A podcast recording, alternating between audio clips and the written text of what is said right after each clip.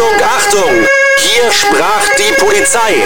Der Podcast mit Münsters Sheriff AD Udo Weiß. Und hier ist Ihr Moderator, Philipp Böckmann. Udo Weiß, hallo. Hallo Philipp. Udo, wir sprechen weiter über die Vielfalt der Einsätze aus deiner Zeit als Dienstgruppenleiter.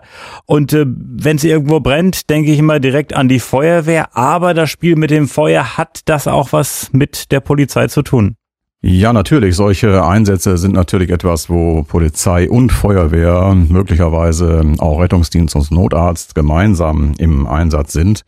Und äh, wir müssen natürlich auch äh, auf der einen Seite die Ursache und möglicherweise einen Täter auch ermitteln. Die Umstände, warum ist es dazu gekommen? Es kann auch ein Betriebsunfall sein. Äh, dann muss man auch äh, gewerberechtliche Fragen klären. Also das sind Aufgaben, die wir äh, so feststellen müssen und dann ziehen wir weitere Ämter hinzu. Von daher ist das eine Aufgabe, die bei uns permanent im Raum ist. Man glaubt nicht, wie viel das ist. Das kann sich ganz unterschiedlich darstellen. Ich denke an äh, Kellerbrände, ich denke an Wohnungsbrände, häufig ausgelöst dann durch Kurzschluss. Beim Kellerbrand kann es schon manchmal sein, dass das irgendwie gelegt wird von irgendeinem. Beim Wohnungsbrand äh, häufig so, dass es der Kurzschluss ist irgendwo oder ein defektes Gerät dann auch. Aber es gibt natürlich auch dann äh, größere Brände und ähm, da braucht die Feuerwehr zum Beispiel auch unsere Unterstützung zum Freimachen, Freihalten der Anmarsch- und Rettungswege. Das äh, kommt alles noch mit hinzu und Räumen und Absperren.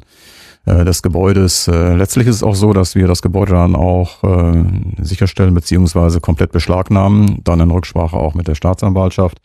Das alles veranlasst die Polizei letztlich. Und ich denke, so zwei, drei Brände, die mir so spontan jetzt in Erinnerung kommen, ist einmal ähm, ein Brand in einer Reitschule. Das war ein Bild, das vergisst man auch nicht. Auch äh, heute habe ich das noch vor Augen, weil es einfach dramatisch ist, wenn man dann dorthin kommt, morgens um 6.10 Uhr. Das ist alles noch so dunstig und äh, was keine klare Sicht, nichts. Und äh, dann ist es schon unheimlich beeindruckend, wenn man dann sieht, dass ein Gebäude in hellen Flammen steht. Und äh, dann erkennt man, dass da auch noch Pferde drin sind. Und äh, letztlich war es so, dass fünf Pferde in ihren Koppeln dann verbrannten. Andere Pferde konnten herausgetrieben werden von den Eigentümern. Wir hatten geholfen. Das war aber schwierig, weil wenn du das gesehen hattest, war Pferde da, wo oben der Kamm leicht am Glimmen war. Und diese Pferde wollten immer wieder zurückrennen in den Stall, in ihrer Stallung das war irgendwie absolut dann äh, merkwürdig. Und äh, da stellt sich natürlich auch die Frage, was ist das für eine Ursache gewesen, woran lag es hier? Und insofern sind dann, wie gesagt, eine Vielzahl von Maßnahmen, die äh, getroffen werden müssen. Das ist äh, eben das Freihalten, dann Anmarschwege für die Feuerwehr, auch möglicherweise dann für andere Rettungsdienste, du musst äh, den Eigentümer ermitteln, du musst Zeugen befragen, im Umfeld gucken, gibt es irgendwo elektronische Aufzeichnungen. Heute würde man fragen, wie sieht es mit einer Videoüberwachungsanlage aus? Und ähm, du musst äh, den gesamten Bereich räumen und absperren, die Kollegen der K-Wache hinzuziehen, möglicherweise dann später auch noch, nicht nur möglicherweise, sondern mit Sicherheit auch die Brandsachverständigen. K-Wache ist äh, Kriminalwache. K ist die Kriminalwache. Die Kriminalwache ja. ja. ganz genau. Und ähm, auch äh, in diesem Fall ist es dann so, man muss dann situationsangemessen gucken, wie es dann auch weitergeht. Äh, auch das Ordnungsamt, denn die Tiere müssen ja hinterher dann auch letztlich irgendwie, insbesondere die toten Tiere, dann auch ja, ähm, ja fachgerecht dann letztlich auch ähm, untergebracht, äh, entsorgt werden. Also das ist eine ganze Menge und ich denke auch an einen anderen Fall einer Scheune, die ein Ausmaß hatte so von 5 mal 25 Meter, wo wir dann auch hinkamen und äh, dann auch alle Mann, alles was da war, versucht hat zu retten, was zu retten war. Die Scheune stand schon in hellen Flammen, oben waren Strohballen, Heuballen gelagert und unten waren 30 Sauen und 100 Ferkel. Und wir haben dann nachher eine Kette gebildet, das weiß ich noch, das ist irre, und ein Flunken mit dem anderen Flunken gefasst und ob äh, Anwohner, ob Feuerwehrmann, ob Polizist, wir haben die Ferkel dann Flunken für Flunken rausgebracht, wie so einer Kette, um dann letztlich die Tiere alle in Sicherheit zu bringen, was dann auch äh, gelungen ist. Dann ist es natürlich so, dass das alleine nicht äh, ausreicht, sondern wie gesagt eine Vielzahl von Maßnahmen. Und du musst auch immer Kollegen beauftragen, das Umfeld zu beobachten. Es ist häufig so bei Bränden auch, dass zum Beispiel, wenn wir an den berühmten Brandstifter denken, den Pyromanen denken, dass der durchaus im Nahbereich ist und sich das dann ansieht. Und insofern äh, haben wir es auch häufig gemacht, dass wir dann auch mal so die Situation fotografiert haben, haben dann hinterher verglichen, wer gehört hier hin, wer gehört hier nicht hin. Äh, wir haben es auch dann so gemacht, dass wir natürlich dann auch Zeugen befragt haben. Und in diesem Fall war es so, dass wir äh, Zeugen gefunden hatten und die hatten vorher äh, drei Kinder gesehen. Und daraufhin haben wir dann bei dem Brand zusätzliche Fahndungsmaßnahmen eingeleitet. Und im Umfeld hatten wir dann drei Kinder gefunden, neun, zehn und dreizehn Jahre alt. Die hatten auch noch Stroh an ihren Pullovern und äh, hatten dann sie befragt und äh, sie hatten dann zugegeben, dass sie dann mit einer Kerze oben gespielt hatten. Die gehörten natürlich nicht dahin, sondern es war für sie ein begehrter Spielplatz. Mit einer Kerze gespielt hatten, unsachgemäß und das hat dann das Feuer verursacht und dann sind sie vor Schreck natürlich einfach nur weggerannt. Also auch das gibt es und wo ich heute noch dran denke, immer dann, wenn ich am Duisberg-Weg vorbeifahre, das ist das äh, Hörtestift. Äh, hier hat es auch mal einen Brand gegeben. Und äh, wir waren sehr schnell da, noch vor der Feuerwehr da. Und dann musst du dir immer die Frage stellen, was machst du jetzt? Nachdem wir damals die Mitteilung bekommen hatten, dass noch äh, neun Personen, äh, die älteste war glaube ich 88 Jahre, im Gebäude waren, und zwar in dem Gebäudeteil, der auch brannte, gab es jetzt die Überlegung, warten, bis die Feuerwehr eintrifft, die mit großem Atemschutzgerät dann auch reingehen, oder macht man das nicht? Und äh, grundsätzlich gilt immer die Empfehlung, äh, man macht das nicht, weil der Brand enorm mit den Dämpfen gefährlich ist. Aber das ist dann eine Frage, die du für dich selbst entscheiden musst. Und wir hatten uns damals dann auch so entschieden und haben gesagt, wir versuchen das und gehen rein. Und dann äh, sind wir reingegangen denn gerade diese alten Menschen, die schliefen alle und äh, die waren zum Teil schwerhörig und äh, die Türen waren verschlossen und man konnte die auch nicht einfach so mal eben leicht wach machen oder durch eine Lautsprecherdurchsage oder sowas. Man musste schon eindringen und insofern war es so, dass äh, wir letztlich dann auch äh, sieben Personen herausgeholt haben und äh, die aus dem Gebäude geholt haben, evakuieren konnten. Und äh, den Restbereich hat dann die Feuerwehr übernommen mit Atemschutzgerät. Und für uns war das auch nochmal wirklich so als ein Grenzbereich, das muss man sagen. Wir haben uns teilweise von Fenster zu Fenster gehangelt, auf dem Boden äh, dann immer nochmal versucht, Luft zu holen.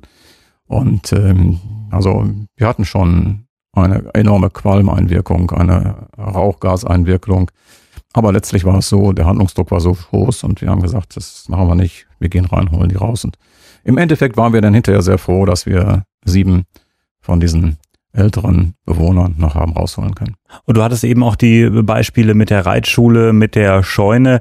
Ähm, da zeigt sich ja wirklich auch, äh, dass äh, vor allem Holz wie Sau brennt. Ja, natürlich, gerade in solchen Bereichen, ob du einen Bauernhof nimmst oder eine Reitschule, ein Gehöft, das ist ja von der Struktur her gesehen, ne, aus sehr viel dann natürlich auch an Brennstoffen dort gelagert äh, die, die man in anderen Bereichen nicht hat. Nimm die ganzen Strohballen, die ganzen Hollballen, alles, was dort in dem Bereich dann ist. Und äh, das ist natürlich ein gefundenes äh, Objekt für das Feuer. Und insofern geht das dann immer rasend, rasend schnell. Und vom Ablauf her, wenn der äh, Verdacht im Raum steht, es könnte irgendwie Brandstiftung sein, der Ort wird dann beschlagnahmt, keiner darf dann da rein und dann kommt halt beispielsweise am nächsten Tag ein Sachverständiger, ein Brandsachverständiger, guckt sich das alles an und ich finde es ja ganz äh, interessant, auch wenn man jetzt ein Gebäude hat, was völlig verkohlt ist, dass so ein Brandsachverständiger mit solchen Mitteln arbeitet, dass er schon feststellen kann, das war die Ursache, hier ist das Feuer ausgebrochen. Ja, man muss sagen, ich äh, fand das auch immer ganz toll und hatte immer einen riesen Respekt vor, vor unseren Kollegen, äh, die im Ermittlungsdienst sind, also bei der Kriminalpolizei, als Brandsachverständige dann auch, die zusätzliche Qualifikation haben, natürlich auch eine Menge an Erfahrung dann auch haben. Das macht dann auch mal eine Menge raus. Aber es war immer schon mal interessant, äh, wie schnell die dann so einen Brandherd lokalisieren können und was die aus der Asche alles noch herauslesen können an Spuren. Und äh, als erstes nähert man sich ja dem Entstehungspunkt. Wo kann das äh, angefangen haben? Gibt es Brandbeschleuniger in dem Bereich dann letztlich? Und äh, sind es möglicherweise elektrische Leitungen, Gerätschaften. Also das ist schon toll, muss man sagen. Und fand das immer super, was die dort für eine Ermittlungsarbeit hingelegt haben. So viel zum Thema Brände. Jetzt kommen wir mal zum Thema Festnahmen, Udo. Das geht sehr in den Kriminalitätsbereich, oder? Ja, das ist äh, richtig. Und äh, es ist ja auch so, dass man diese Einsätze auch unterschiedlich gestalten muss äh, und auch kann. Und manches ist auch so, dass sich das spontan entwickelt. Und es gibt äh, vorhersehbare Dinge, die man dann über den Ermittlungsdienst, über die Fahndung, bei der ich auch eine Zeit lang Dienst gemacht habe, da natürlich auch einleitet. Aber es gibt auch bestimmte Situationen, die ganz spontan kommen. Und ähm, ich erinnere mich an äh, zwei Fälle. Und ähm, in dem einen Fall war es so, dass ähm, ein Anruf zur Kriminalwache ging und äh, der war um 18.40 Uhr und ähm, die Kollegen, damals eine Kollegin und ein Kollege, äh, riefen dann mich als Dienstgruppenleiter an und sagten, du, wir haben einen Anruf bekommen, Hinweis auf eine gesuchte Person. Da liegt ein Vollstreckungshaftbefehl vor. Diese Person ist äh, gefährlich. Sie hat beim letzten Mal immer mit einer Schusswaffe gedroht, ist auch im Besitz einer Waffe. Und äh, wir haben jetzt den anonymen Hinweis bekommen, wo sie sich aufhalten soll, in einem Wohnhaus. Und ähm, da brauchen wir Unterstützung. Und dann bespricht man das kurz und äh, das haben wir gemacht und unter Legendenbildung, weil damals konnte man unseren Funkverkehr ja auch noch mithören, äh, hatte ich dann einen Einsatz in Form einer größeren Schlägerei äh, kundgetan und äh, da die Kollegen zusammengezogen auf einem Parkplatz und alles andere haben wir dann mündlich gemacht. Und äh, so konnte man aber zumindest in dem Stadtteil erkennen, äh, der etwas abgesetzt war vom eigentlichen Festnahmeort. Dieser Parkplatz, äh, da kamen viele Streifenwagen sehr schnell zusammen. Aber jeder, der Polizeifunk hörte, der dachte, große Schlägerei. Und äh, heute ist es schon ein riesiger Vorteil mit dem Digitalfunk, dass man den Funk nicht mehr abhören kann. Damals musste man sich solche Sachen halt eben einfallen lassen. Und ähm, dann haben wir ähm, die äh, Lage sondiert und äh, haben dann äh, besprochen und dann gibt's wieder die übliche äh, Vorgehensweise. Acht Punkte durch den mündlichen Befehl, die Lage, Ziel, Auftrag, die Einzelaufträge, sonstige Maßnahmen und Hinweise bis hin der Erreichbarkeit des Polizeiführers. Und ähm, wir hatten uns dann das so vorgenommen, dass äh, die Kollegin alleine in Zivil an der Haustür klingelt und äh, wir dann uns äh, abgesetzt von den Streifenwagen zu Fuß nähern.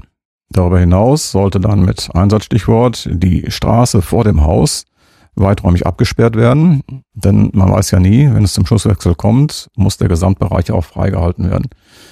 Das ist äh, dann geschehen und der Kollege in Zivil, stand dann direkt hinter der Kollegin, so dass wir zunächst erstmal als Uniformierte gar nicht zu sehen waren. Unser vorrangiges Ziel war dabei, in das Gebäude einzudringen. Und in dem Moment, wo wir dann äh, die Tür geöffnet bekamen und uns eine Person offen machte, es war nicht der Gesuchte, dann äh, gingen natürlich gleich die Kollegen, die auch dahinter standen, in das Haus hinein. Wir sagen, stellen die Person ruhig und fingen dann sofort mit der Durchsuchung an. Umgekehrt äh, war es dann so, dass im äußeren Bereich natürlich längst eine Absperrung aufgebaut war und ähm, letztlich äh, wurde das Haus durchsucht und die Person war auch zugegen und sie versuchte rückwärtig äh, durch den Kellerausgang zu flüchten. Und äh, da standen aber auch zwei Kollegen der äußeren Absperrung und konnten die Person dann festnehmen. Also insofern ein äh, schöner Erfolg bei der Festnahme bei jemanden, der als bewaffnet gewalttätig gilt und wo ein Vollstreckungshaftbefehl vorlag. Und eine gute Zusammenarbeit, muss man sagen, zwischen allen Kollegen, auch zwischen den beiden Kollegen der K-Wache und äh, meiner Dienstgruppe, die dann damals äh, Dienst hatte. Und ganz schön clever, weil ich sag mal so, wenn da jemand in Zivil vor meiner Tür steht, dann äh, gucke ich vielleicht durch diesen Spion oder mach die Tür auf und ahne nichts. Aber wenn da direkt zwei, drei Polizisten vor meiner Tür stehen und ich habe eine Knarre irgendwo, dann hole ich die doch erstmal, bevor ich die Tür öffne. Naja, richtig. Das ist natürlich etwas, was wir in unserer Lagebeurteilung auch so sehen und wo wir dann sagen, da müssen wir einen Weg finden. Den haben wir dann auch so gefunden und der war ja auch dann erfolgreich. Also man muss dann immer sehr schnell, sehr einfallsreich sein, aber trotzdem immer noch die Lage hm, ohne großes Risiko letztlich auch fahren und wir mussten ja auch die Kollegin absichern. Denn wir wussten ja auch nicht, was da geschehen kann. Hätte ja auch sein können, dass die gesuchte Person sofort die Tür aufgemacht hätte. Und äh, dann hätte man natürlich ihn auch sofort überwältigen müssen. Also insofern war ein ganz wichtiger Ansatzpunkt, glaube ich, die weiträumige Sperrung der Straße und das Annähern unserer Kollegen dann letztlich zu Fuß völlig lautlos und verdeckt, wie wir sagen, und dann dieses Vorgehen und äh, das hat dann insgesamt, wie gesagt, zum Erfolg geführt. Und eine Festnahme und eine Verhaftung, das ist ein Unterschied, weil ich habe mal irgendwann gehört, eine Festnahme, wir nehmen jetzt jemanden beispielsweise vorläufig fest, aber wenn man jemanden verhaftet, da muss man doch irgendwie den auch in Haft bringen. Ja, das ist richtig. Also du hast eine Ingewahrsamnahme bei äh, Maßnahmen der Gefahrenabwehr nach dem Polizeigesetz zum Beispiel. Du hast äh, Festnahmemöglichkeiten nach der Strafprozessordnung. Es gibt aber auch noch viele andere Bestimmungen in dem Bereich. Und äh, in diesem Fall ist es so, dass äh, die Festnahme ja schon ein Stück weiter, das heißt, die Person ist festgenommen, aber der Hintergrund, der da war, war ein Vollstreckungshaftbefehl. Das heißt, hier lag schon eine Aburteilung vor und die Haft sollte vollstreckt werden. Insofern war es schon ausgeschrieben, der Haftbefehl, und das ist dann natürlich dann noch äh, länger wirkend. Diese Personen werden dann auch direkt der JVA dann auch überstellt. Im anderen Fall ist es natürlich so, dass wir eine Festnahme machen. Da gibt es unterschiedliche Gründe natürlich natürlich auch, äh, die dort vorliegen, ähm, ob Fluchtgefahr vorliegt, ob Wiederholungsgefahr vorliegt, ob Verdunklungsgefahr vorliegt. Das müssen wir im Einzelnen begründen. Und dann müssen wir natürlich anschließend noch den richterlichen Beschluss einholen. Das brauchst du dann nicht. Das letzte, wenn jetzt schon Vollstreckungshaftbefehl vorsteht, denn diesen hat der Richter ja schon in Kraft gesetzt. Gab es da in der Wache so einen Trakt, wo dann die Leute über Nacht erstmal geblieben sind oder kamen die direkt in die Justizvollzugsanstalt, in den Knast? Ja, du hast in jedem Bereich äh, natürlich die Möglichkeiten in jeder Stadt äh, ans Polizeigewahrsam. Und ähm, das ist ganz unterschiedlich. Es kann sein, dass auch nochmal bestimmte Maßnahmen geklärt werden müssen, sodass man diese Person vorübergehend, um auch den Vorgang nochmal zu fertigen, ins Polizeigewahrsam bringt und dann anschließend rüberbringt. Oder äh, wie in diesem Fall dann auch, wenn du sofort den Haftbefehl auch dann vorliegen hast, dass man direkt zur JVA fährt und fertigt dann äh, Vorgang dann äh, auch da. Äh, beziehungsweise anschließend auf der Wache und äh, wird dann den Vorgang so auf den Weg bringen. Also es ist ganz unterschiedlich und äh, entscheiden die Kollegen dann situativ. Und wenn dann irgendwelche Vernehmungen sind, das macht dann die K-Wache, das machen dann die äh, von der Kriminalpolizei oder bist du dann als Dienstgruppenleiter auch mit dabei? Nein, wenn dann äh, die weitergehende Vernehmung dann letztlich da ist, äh, dann macht das die äh, Kriminalpolizei, möglicherweise auch dann äh, schon das Fachkommissariat. Es kommt immer darauf an, was dann letztlich in diesem Bereich vorliegt. Und wenn beispielsweise ein Team unterwegs ist auf Streife und dann äh, wird jemand festgenommen, rufen die dich erstmal an und sagen, äh, können wir den festnehmen, das und das ist vorgefallen? Holen die sich eine Einschätzung bei dir oder äh, sagen die jetzt, den nehmen wir erstmal mit? Das ist ja das Besondere am Polizeiberuf und äh, deshalb ähm, ist ja auch, ich sag mal so, diese sehr gute und langwierige Ausbildung dann letztlich auch da und äh, das ist nicht mal eben so leichtfertig, weil man muss sich immer deutlich machen, jeder Eingriff, jetzt in diesem Fall sprechen wir von einer Festnahme, eine Festnahme ist eine Freiheitsentziehung, das ist ein Eingriff in äh, das Grundrecht und jeder Eingriff in das Grundrecht ist, stellt einen Verstoß dar und äh, diesen Verstoß, den kann ich nur rechtfertigen durch einen Rechtfertigungs Verurteilungsgrund. Das heißt, ich ziehe mein Bein aus dieser schon nahenden Verurteilung heraus durch eine Ermächtigungsgrundlage. Und diese Ermächtigungsgrundlage, da gibt es eine Vielzahl von Möglichkeiten, äh, die brauche ich natürlich. Und da muss ich als Polizistin, als Polizist sehr schnell im entscheidungserheblichen Moment das durchdenken. Und wie ich immer sage, ich brauche mir dann keine Gedanken machen in dem Moment über die örtliche und sachliche Zuständigkeit. Da gehen wir mal von aus, dass es einfach gegeben weil ich auch vor Ort hier tätig bin. Aber ich muss mir natürlich immer Gedanken machen, von welchem Hintergrund äh, nehme ich diese Person fest. Was ist die Zielrichtung? Und äh, mache ich das nach äh, 127 Strafprozessordnung? Gibt es Möglichkeiten nach 163 und viele andere Dinge dann letztlich auch? Und ähm, dann äh, muss ich mir kurz die Ermächtigungsvoraussetzungen ansehen und die prüfen und dann komme ich zu dem Ergebnis, das geht oder das geht nicht.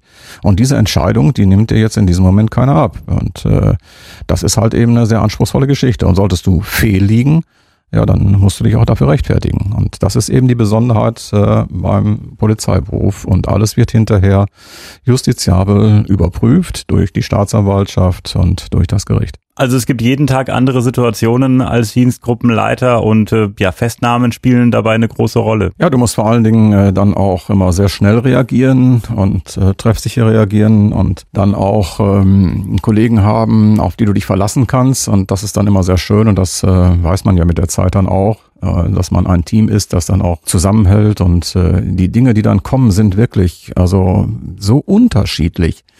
Und ich denke an einen Fall, auch da denke ich häufig noch dran, wenn ich da heute an der Straße vorbeifahre, wo ähm, wir einen Anruf bekommen haben, dass in Frankfurt ein etwa 20-Jähriger äh, festgenommen worden sei, weil er im Besitz von insgesamt ähm, guten Dutzend Handgranaten und zwei äh, Geschossen war.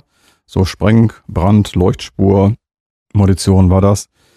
Und äh, die Kollegen in Frankfurt haben dann natürlich ihn dann auch äh, vernommen und äh, insofern riefen die Kollegen aus Frankfurt an und hatten dann ähm, mitgeteilt, dass diese Person diese Munition gekauft habe von einem jungen Mann, Marinesoldat, der äh, noch weitere Handgranaten habe und die bei einem Wachgang geklaut hätte von einem Zerstörer. Und äh, diese Person, die war bekannt, ihm namentlich bekannt und war wohnhaft in Münster. Und äh, insofern jetzt wieder das gleiche Szenario. Die Kollegen der Karwache riefen an und sagten, wie kriegen wir das hin? Wir haben uns kurz besprochen. Und äh, wir trafen dann um, ich glaube, das war kurz vor 19 Uhr, an dem besagten Haus ein und äh, hatten dann versucht, dort äh, hineinzukommen, auch wieder durch Kräfte in Zivil, aber es öffnete keiner. Jetzt hätte man natürlich wieder unverrichtete Dinge fahren können. Aber das entsprach nicht unserem Gusto und unserer Zielstrebigkeit und auch schon gar nicht der polizeilichen Natur. Und insofern haben wir gesagt, Mensch, das ist ja gefährlich hier, äh, wenn möglicherweise er noch weitere Handgranaten hat und das ist ja auch nicht, äh, ich sag mal, ganz koscher. Vielleicht ist auch eine psychische Störung da, denn man entwendet ja nicht als äh, Soldat dann auch äh, derartige Munition auch. Und so eine Handgranate ist ja schnell gezündet. Einmal und so eine Handgranate ist schnell gezündet. Deshalb ist der Überraschungseffekt wäre in diesem Bereich für uns ganz, ganz wichtig gewesen. Und äh, da haben wir geguckt und haben dann festgestellt bei diesem Haus, dass im ersten Stock am Balkon ein Fenster auf Kipp war. Und dann haben wir uns eine Leiter besorgt, sind über dem Balkon, zwei Kollegen haben das Fenster aufgehebelt, sind dann rein und haben dann von innen die Tür aufgemacht. Und dann konnten die anderen Kräfte von uns auch hineingehen. Wir haben dann äh, das Haus durchsucht und äh, hatten dann in äh, einem Zimmer eine Schusswaffe, die aussah wie so eine PPK, diese James Bond Pistole 765 Kaliber gefunden. Und wir hatten äh, dann auch im Keller eine Bastelecke gefunden. Und auf dieser Bastelecke lag ein Schaltplan, Batterien, Elektromotor und waren noch verschiedene Säuren da und äh, hatten dann einen Feuerwerker hinzugerufen und äh, der sollte dann gucken, was man in diesem Bereich so machen kann. Also war alles sehr dubios. Da das äh, gesamte Haus äh, bewohnt schien, haben wir gesagt, okay, dann, äh, nachdem wir jetzt so nichts weiter gefunden haben, gehen wir wieder. Wir lassen aber zwei Kollegen im Haus und äh, warten, ob die Person zurückkommt. Und äh, unser Überraschungsmoment war größer. Diese Person, auch was das Aufhalten betrifft, innerhalb äh, der Wohnung direkt nach dem Hineingehen an der Haustür dann auch zu überwältigen, als wenn wir uns davor postiert hätten. Das wäre zu gefährlich gewesen.